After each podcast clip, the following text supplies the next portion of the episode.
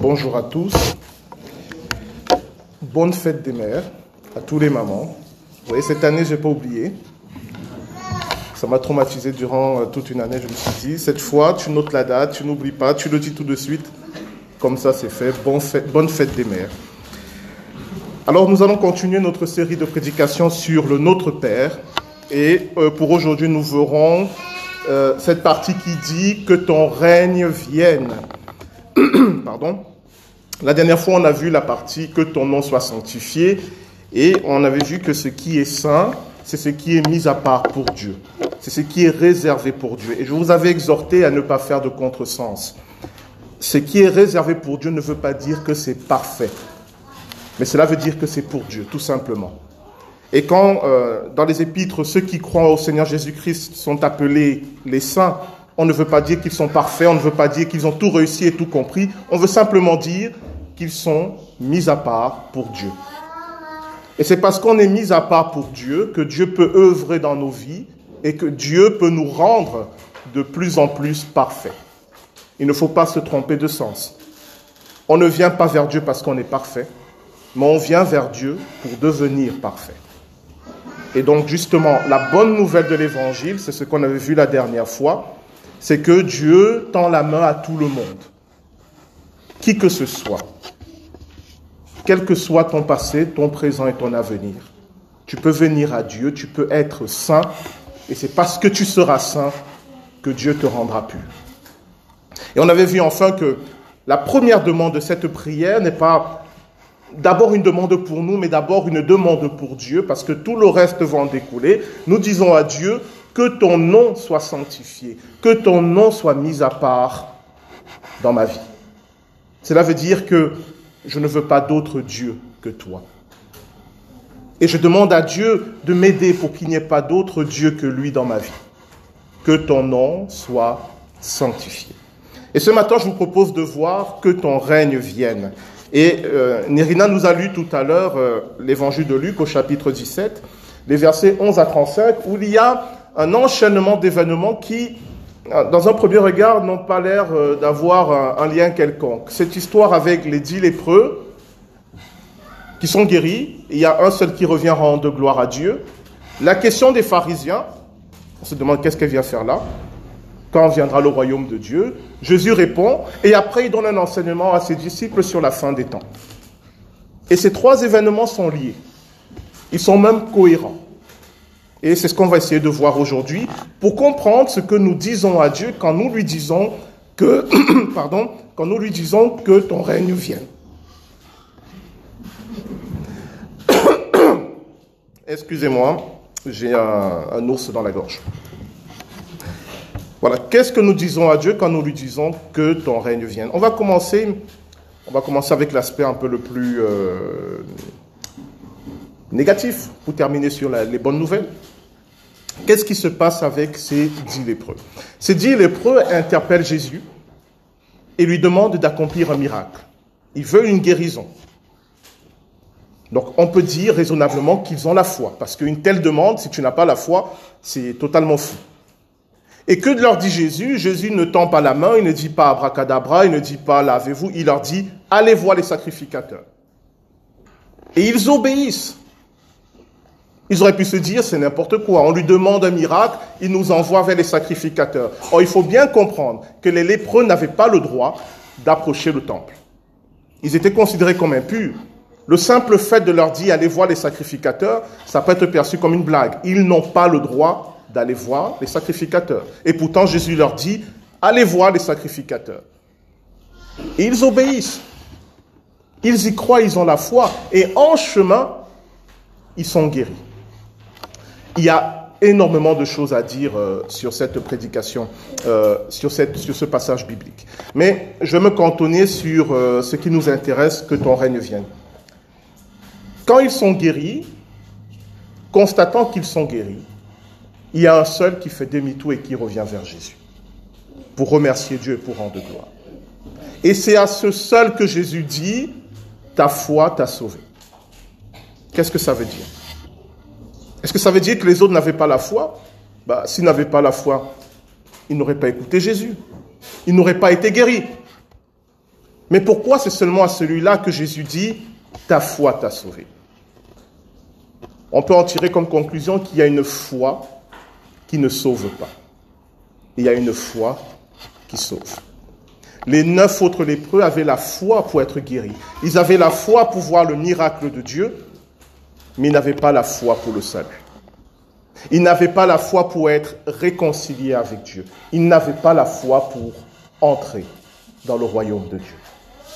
Car il est question de cela. Et c'est pour ça que les pharisiens vont poser immédiatement la question à, Jésus. Mais quand viendra le royaume? Ce que nous appelons le règne de Dieu ou le royaume de Dieu, on peut le définir ainsi. En général, on dit que ça sera le moment dans l'histoire de l'humanité où Dieu régnera sur toute la terre sans aucune contestation. Et cet événement-là, pour nous, il est dans le futur. Il est très loin. On l'attend. Hein, on dit que ton règne vienne. Si on demande qu'il vienne, c'est qu'il n'est pas là.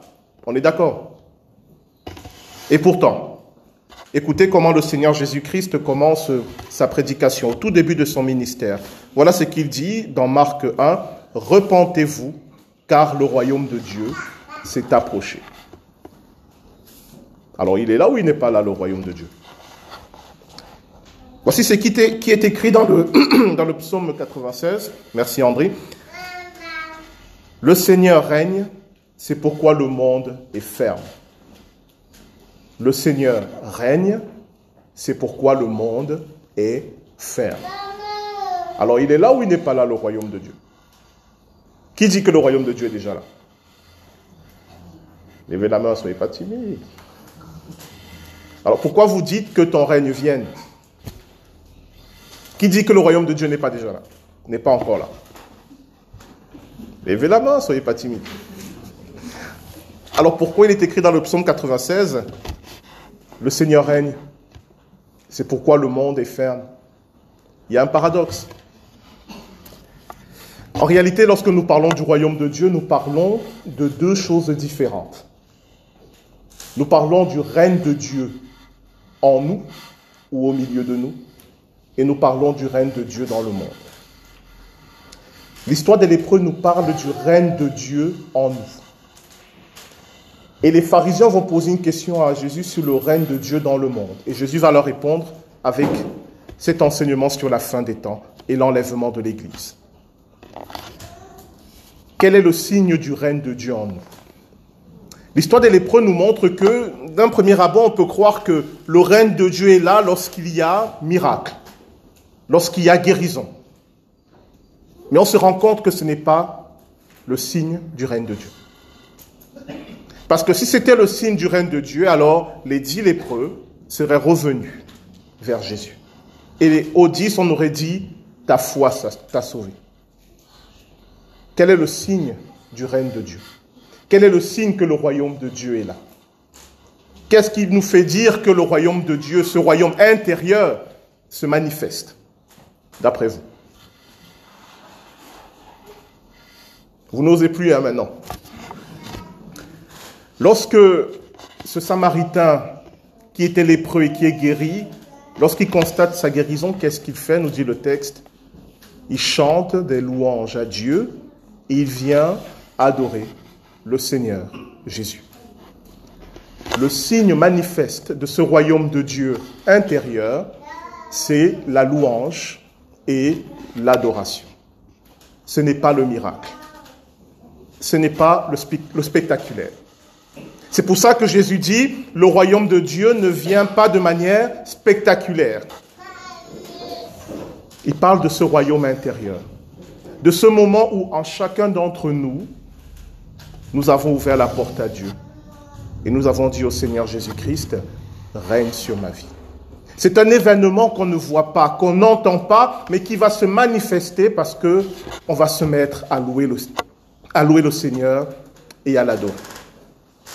Vous m'autorisez à boire un peu d'eau? Merci.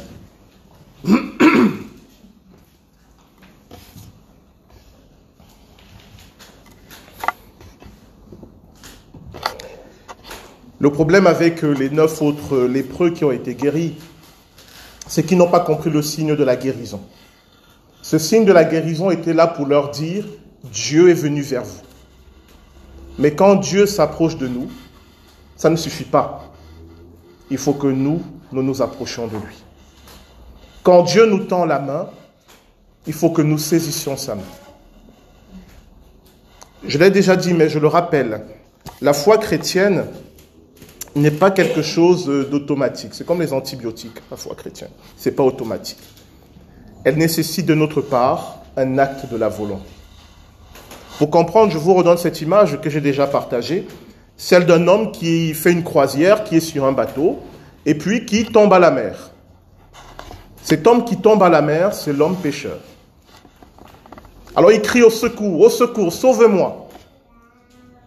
Quelqu'un dans le bateau entend sa voix. C'est Dieu le Père. Il lui lance une bouée. C'est Jésus-Christ. Qu'est-ce qu'il faut faire maintenant? Voilà. Il faut que celui qui se noie s'accroche à la bouée. S'il ne s'accroche pas à la bouée, il va se noyer. Non pas parce qu'on ne l'a pas entendu, non pas parce qu'on n'a pas voulu le sauver, mais parce qu'il n'a pas fait ce qui était nécessaire pour que son salut soit effectif. On ne peut pas être sauvé malgré nous. Ce n'est pas possible. Si vous ne vous accrochez pas à Jésus-Christ, vous n'êtes pas sauvé. Et ça ne veut pas dire que Dieu ne vous aime pas ou qu'il vous ignore. Ça veut dire que vous n'avez pas saisi le secours qu'il vous a envoyé. Donc pour rester dans cette image de cet homme qui saisit la bouée, il est sauvé? Oui ou non? C'est déjà pas mal. Il faut qu'il s'accroche. Mais en général, lorsqu'on lance une bouée à quelqu'un, c'est pourquoi Pour qu'il ne se noie pas le temps que le bateau arrive le ramasser. On lance une bouée pour qu'il survive le temps que le salut soit complet. Alors il s'accroche à la bouée pour laisser au bateau le temps d'arriver, pour qu'on le remonte dans le bateau, et là il est effectivement sauvé. C'est exactement la même chose pour l'Évangile. En Jésus-Christ, nous avons cette bouée dans le monde qui nous permet de tenir. Mais ce n'est pas suffisant. Il y a un autre événement important, c'est celui dont parle le Seigneur à la fin de cet enseignement, lorsqu'il dit de deux personnes qui sera dans un lit, l'une sera prise et l'autre laissée. Il parle du moment où le salut sera complet, définitif. On en a parlé dans la série de prédications sur la fin des temps l'enlèvement de l'Église. Je vous renvoie à ces enseignements. Je ne peux pas le refaire ici. Donc vous voyez que entre ce règne de Dieu à l'intérieur qui se manifeste par la louange et l'adoration et ce règne de Dieu extérieur qui se manifestera par le salut définitif, il y a une vraie différence. Et c'est pourquoi, bonne nouvelle pour, pour vous, vous aviez, les deux groupes avaient raison, le royaume de Dieu est déjà là, mais il a encore à venir. Il est déjà là en nous, mais il a encore à venir dans le monde. Il œuvre déjà en nous et il œuvrera bientôt dans le monde. Alors, euh, quand nous disons à Dieu que ton règne vienne, qu'est-ce que nous demandons? Nous demandons ce royaume intérieur ou ce royaume extérieur? D'après vous Intérieur si je peux demander à Dieu ce royaume, c'est que j'ai déjà une relation avec Dieu, ce que Dieu agit déjà en moi, ce que ce royaume intérieur est déjà là. Parce que si je n'avais pas cette relation avec Dieu, je ne pourrais pas lui dire que ton règne vienne. Si je ne le connaissais pas, si j'étais indifférent à qui il est, je ne pourrais pas l'interpeller en lui disant que ton règne vienne. Le règne que nous, demandons, à Dieu dans la prière du Notre Père, c'est le règne extérieur. Nous demandons à Dieu la fin des temps. Nous demandons à Dieu l'établissement sur la terre de son royaume. C'est ça le sens premier et véritable de cette demande, quand nous disons que ton règne vienne. Ce que nous disons à Dieu, c'est de la même manière que tu règnes en moi, règne sur le monde.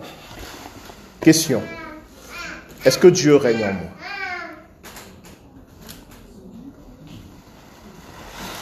Est-ce que Dieu règne en vous? Le signe que Dieu règne en vous, c'est la louange et l'adoration. Le signe que Dieu agit en vous, c'est ce besoin que vous ressentez de le louer, de chanter pour lui, de lui dire merci. C'est ce besoin que vous avez d'être dans sa présence. C'est ce besoin que vous avez de le rechercher. C'est un signe qu'il agit en vous. Ce n'est pas le miracle, ce n'est pas le spectaculaire, ce n'est pas la somme de connaissances que vous avez accumulées, ce ne sont pas les rites, c'est la louange et l'adoration. Voilà les signes du royaume intérieur. Les signes les plus concrets, les plus authentiques. Parce que les autres, on peut les imiter, on peut les falsifier. Mais celui-là ne trompe pas. Ce lépreux est revenu en louant le Seigneur et en adorant Jésus. Et Jésus lui a dit, je vois que le royaume de Dieu est en toi. Donc, ta foi t'a sauvé. Parce que aussi bizarre que cela puisse paraître, et je vais y mettre plein de pincettes maintenant, et n'hésitez pas à venir me voir après le culte pour qu'on en parle. Les miracles, dont la guérison des maladies, n'est pas forcément un signe d'une approbation de Dieu.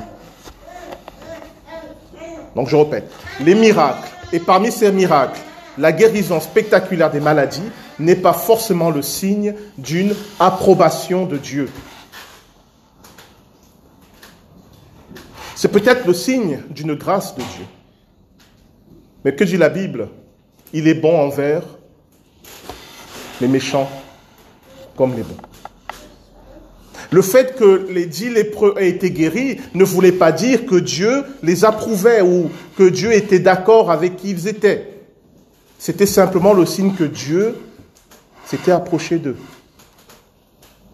Et c'est la manière dont ils allaient répondre à cette main tendue de Dieu qui allait révéler le fond de leur cœur. Je ne suis pas contre, euh, suis pas contre les, euh, les miracles. Hein. Dans les évangiles, Jésus n'arrête pas de faire des miracles. Mais justement, il ne fait pas les miracles pour convaincre. Il fait les miracles comme des signes que le royaume de Dieu s'est approché. Pour interpeller, pour mettre en évidence les cœurs de chacun. Le signe que Dieu vous approuve, ça ne sera pas les bénédictions dans vos vies. Ça ne sera pas le fait d'avoir plein d'argent, un bon boulot. Ça ne sera pas le fait de réussir tout ce que vous faites. Non. Le signe que Dieu vous approuve, ça sera votre capacité à le louer dans les bons comme dans les mauvais moments. Celui qui vit le royaume, il peut être dans la pire des tourmentes, dans le pire des problèmes, il sera capable de se mettre à genoux pour adorer Dieu. Ah, ça, je vous assure. Celui qui porte en lui le royaume de Dieu, aucun deuil, aucune maladie, aucune épreuve, aucun malheur ne pourra l'empêcher d'adorer le Seigneur. Parce que ça ne dépend pas de ses forces, ça ne dépend pas de sa volonté, mais ça dépend du Saint-Esprit qui demeure en lui. Et c'est pour ça que l'apôtre Paul l'a écrit, on l'a dit dimanche dernier, je le redis, rien ne pourra nous séparer de l'amour de Dieu manifesté en Jésus-Christ, notre Seigneur. Vous savez, je vais terminer avec ça, dans l'histoire de l'Église, on a connu des périodes de, de grandes persécutions. Alors ici, en Europe, ça fait longtemps que ce n'est plus le cas, mais dans d'autres parties du monde, ils continuent à vivre des persécutions terribles. Euh, notamment au Moyen-Orient, mais pas simplement en Corée du Nord, euh, en Chine, en Inde, il y a des, chrétiens qui sont persécutés. Et le plus beau témoignage de ces chrétiens, c'est leur capacité à aimer leurs ennemis. C'est leur capacité à louer le Seigneur dans l'épreuve. Et je me souviens d'un témoignage, il est un peu ancien, d'une persécution qui avait eu lieu, je crois que c'était dans la Chine de Mao. Une, famille de chrétiens, une famille, le papa, la maman et les enfants, ont été, euh, pardon, Bon, vous expliquera à vos enfants. Ils ont été euh, enterrés vivants. Parce qu'ils étaient chrétiens. Toute la famille. Et ils sont morts. Et le témoignage, le voici, parce que celui qui l'a rapporté, c'était un des bourreaux. Il, disait que au moment où on les tuait, ils euh, s'encourageaient les uns les autres, ils priaient. Il disait, nous savons où nous allons. Il demandait à Dieu de pardonner à leurs bourreaux. Et parmi les soldats qui étaient en train de faire ça, quand ils ont fini, le soldat a posé sa pelle, il a dit à ses camarades, il va falloir que vous m'enterriez aussi. Il le regarde bizarrement et dit, euh, t'es devenu fou, pourquoi? Il dit, parce que je suis devenu chrétien. C'est lui qui rapporte ce témoignage. Ce qu'il a vu de l'amour, ce qu'il a vu du royaume de Dieu dans ces personnes, lui qui était euh, communiste athée, euh, plus, plus, plus, ça l'a tellement touché qu'il a dit, je les rejoins, je suis chrétien. C'est ça le royaume de Dieu. Alors je prends des exemples extrêmes pour vous montrer à quel point, heureusement ce n'est pas que ça, d'accord? Mais je prends un exemple extrême pour vous montrer ce royaume intérieur, quelle est sa puissance en nous. On ne peut pas le réduire au miracle, au spectaculaire. Non.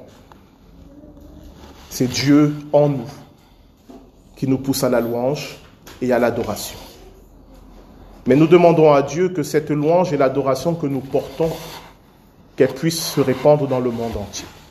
Et j'aimerais terminer en disant que ce projet du royaume extérieur, ne vous faites pas avoir, ça ne sera pas un projet politique. C'est le Seigneur Jésus-Christ qui l'établira lui-même. Je le dis parce qu'il y a une tendance dans le christianisme qui dit que le royaume de Dieu peut être établi sur la terre grâce à un programme politique. La Bible nous dit que c'est le Seigneur lui-même qui viendra l'établir. Nous, qu'est-ce que nous pouvons faire? Nous pouvons prier pour qu'il vienne et nous pouvons accueillir en nous ce royaume de Dieu. Si ce royaume de Dieu est en vous, il est impossible que votre environnement ne change pas. Si vous portez ce royaume, non seulement vous allez être transformé, mais vous verrez les transformations autour de vous. Parce que votre témoignage sera différent. Vous ne serez plus des chrétiens sociologiques. Vous serez des véritables enfants de Dieu.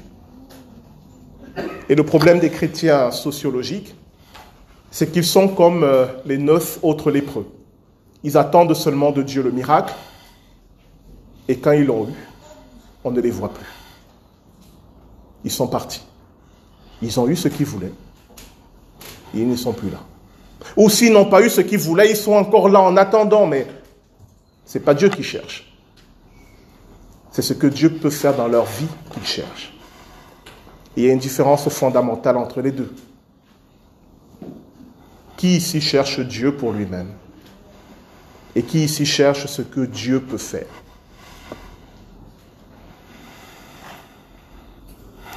À vous de répondre à cette question, nous allons prier.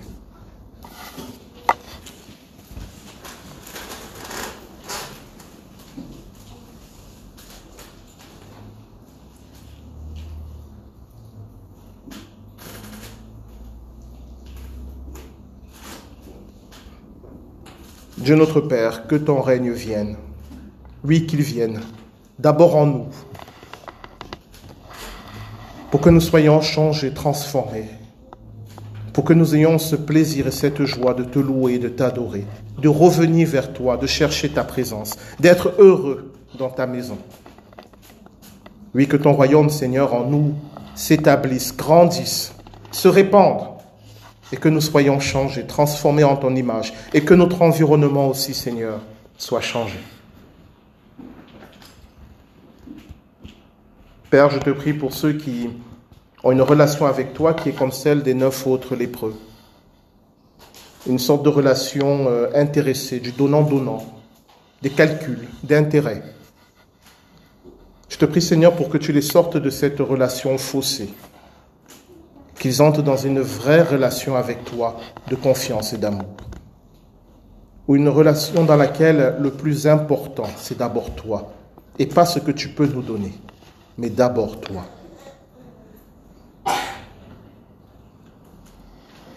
Père, nous te prions aussi pour que ton règne vienne sur cette terre. Quand nous voyons ce monde qui souffre, quand nous voyons les guerres, les peuples qui se lèvent les uns contre les autres, nous te demandons le prince de la paix, le Seigneur Jésus-Christ, qui vienne établir son règne de paix, afin que l'humanité sorte de cette histoire dramatique pour entrer enfin dans la promesse que tu lui as faite. Oui Seigneur, que ton règne vienne en nous, autour de nous et dans le monde entier.